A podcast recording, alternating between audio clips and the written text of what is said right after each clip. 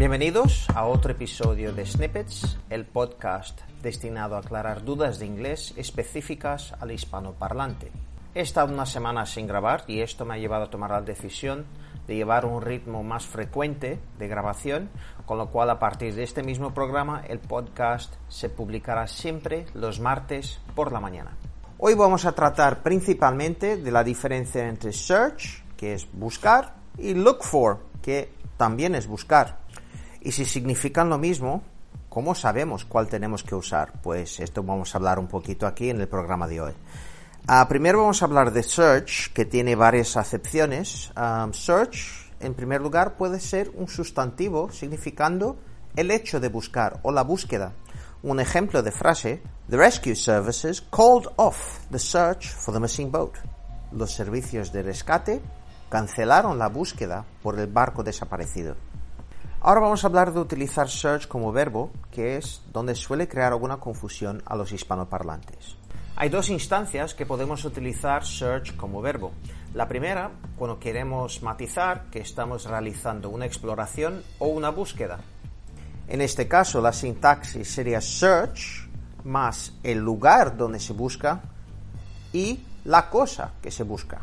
Por ejemplo, I searched the garden for my keys but I couldn't find them.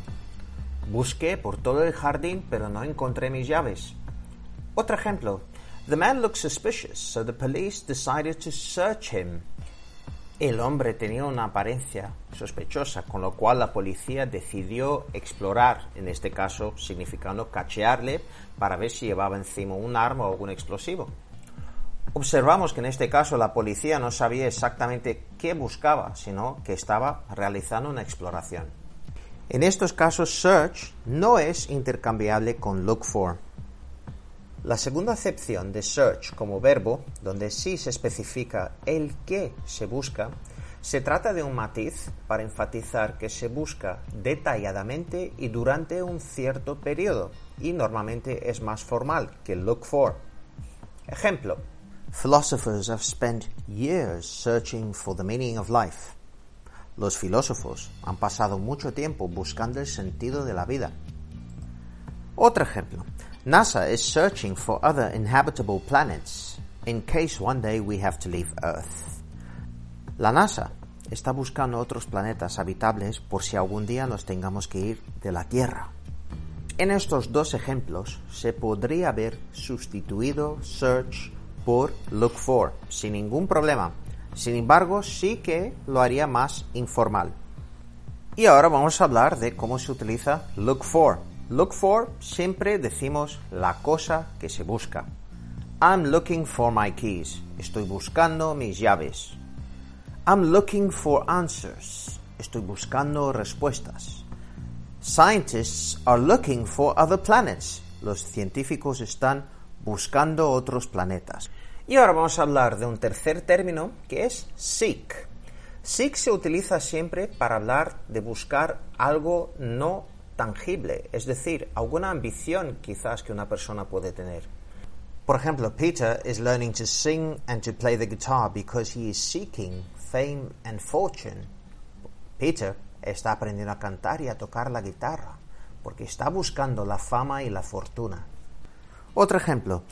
Brad and Janet fell deeply in love, but neither of them was seeking it. Brad y Janet se enamoraron profundamente, pero ni uno ni el otro lo estaba buscando.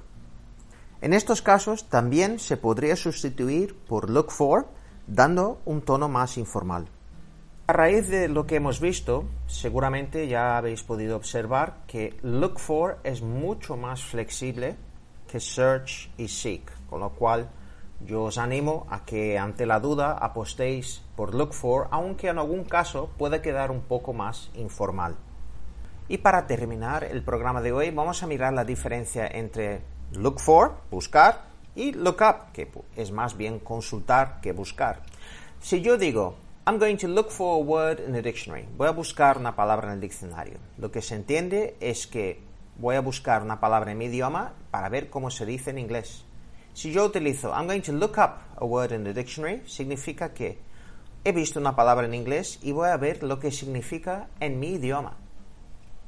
Entonces, recordemos, search puede ser un sustantivo significando la exploración o la búsqueda realizada. Search también puede ser verbo y sustituible por look for. Seek también es verbo, normalmente de algo no tangible y también sustituible por look for, quedando un poco más informal, pero sí sustituible. Espero que os haya gustado la explicación y sobre todo espero que os ha sido útil y recordemos que look for es el más flexible y normalmente soluciona la mayoría de los problemas. Hasta el próximo martes.